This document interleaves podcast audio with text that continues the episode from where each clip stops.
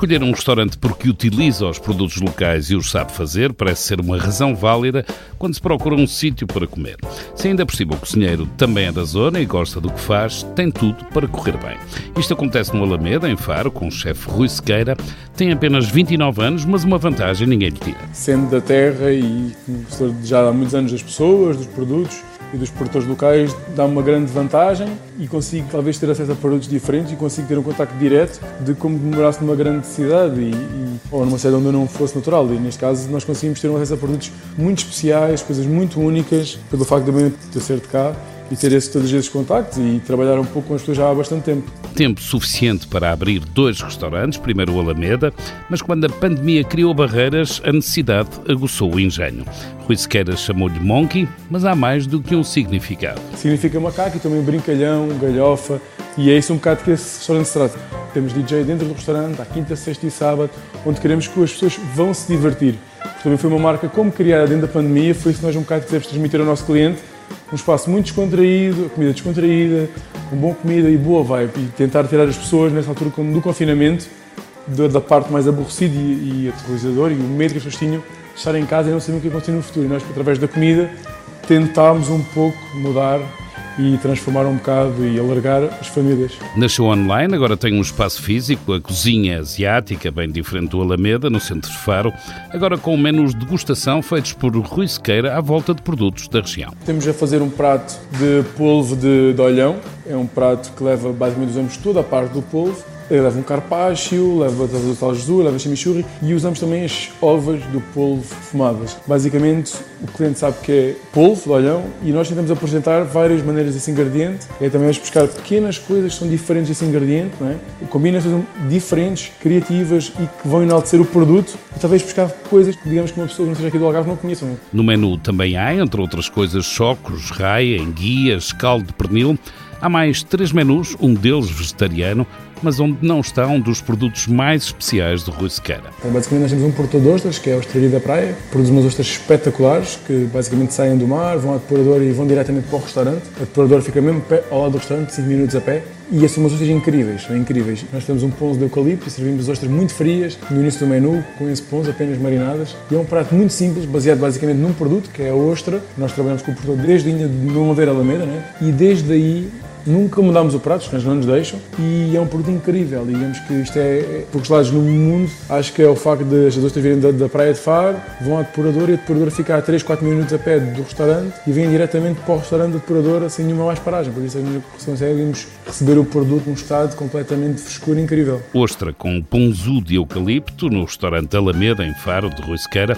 A ideia do chefe natural da cidade vai mais além dos seus dois restaurantes. A cidade está a mudar. Cada vez temos mais turistas que vêm conhecer as ilhas, vêm conhecer um bocado a cidade. Já não é aquele turista só de praia e o futuro eu espero que vai passar um bocado por isso. Também um turismo mais cultural, a cidade do ano inteiro e também o meu objetivo é que a gente dentro de algum tempo conseguimos ter também um, um, turista gastronómico. Vejam em Faro como um destino gastronómico, onde possa vir comer, beber e ter uma experiência gastronómica completamente diferente do outro lado do mundo. E é esse o meu grande, o meu grande objetivo. Rui Sequeira prepara produtos e pratos algarvios com a sua assinatura.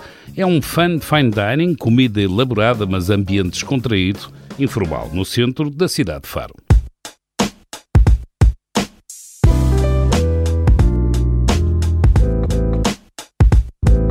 Em Lisboa, amanhã é apresentado o livro 100 Grandes Vinhos Portugueses. Estão lá os grandes nomes e muitas surpresas. A seleção é da jornalista Maria João de Almeida. Quem anda pelo mundo dos vinhos já a conhece há muitos anos. Foi um desafio e, se fossem só os clássicos, até era mais fácil. A escolha não foi fácil, mas há vinhos que são incontornáveis. Falando de alguns clássicos, sei lá, o Barca Velha, o Pera Manga. Uh, isto falando de marcas que são super conhecidas e que o meu chão Penel 34, enfim, há assim os clássicos que tinham mesmo que aparecer, até porque não só são grandes vinhos, como têm grandes histórias e, portanto, sem dúvida que nesse aspecto facilita um pouco a escolha. Depois há tantos outros projetos mais recentes, tão bons, que aí é que foi o desafio e muito mais sabendo que eu tinha que tentar ser o mais justa possível no sentido das regiões. É certo que, por exemplo, no Douro e no Alentejo nós encontramos grandes vinhos, mas eu também tinha que tentar colocar vinhos de outras regiões que fossem igualmente marcantes e que fizessem a diferença nessa região. Maria João de Almeida chegou aos 100 grandes vinhos portugueses Alguns pouca gente ouviu falar. O Romano Cunha é um vinho de Trás-os-Montes, quase ninguém conhece, mas a verdade é que quem o faz é o Raul Pérez, que é um dos melhores enólogos mundiais, é espanhol, adora Traz os Montes e, e, há uma história muito gira por trás, que as pessoas vão ter que ler o livro para saberem, mas a verdade é que temos um vinho feito por ele em Portugal e que quase ninguém conhece. O Romano Cunha é um dos 100 vinhos menos conhecidos. As histórias são contadas pela jornalista Maria João de Almeida. São muitos anos a escrever e provar vinhos.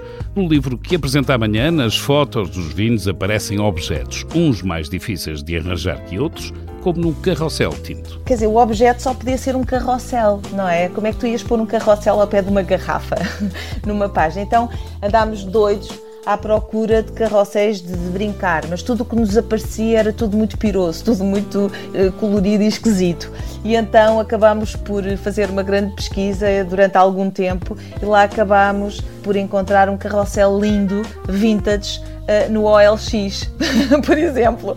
E então uh, lá falámos com a senhora, era uma senhora que tinha este carrossel antigo, muito bonito e que comprámos. Noutras fotos, outros objetos, outras histórias. O Barca Velha tem uma história muito bonita por trás.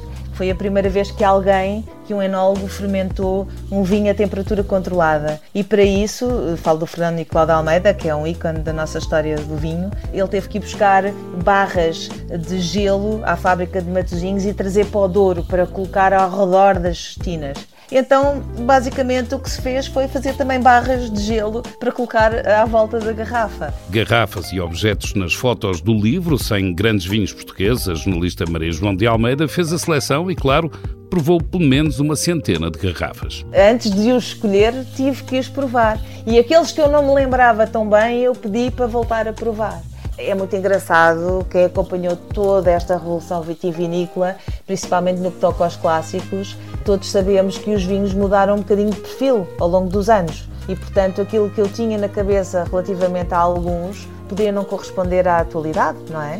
E então, obviamente, que a maior parte eu conhecia e lembrava-me, outros tive que rever, eh, tive que voltar a provar para ver se o perfil condizia com aquilo que eu estava à espera. E claro, eh, é um trabalho duro, mas alguém tem que o fazer, como se costuma dizer, não é?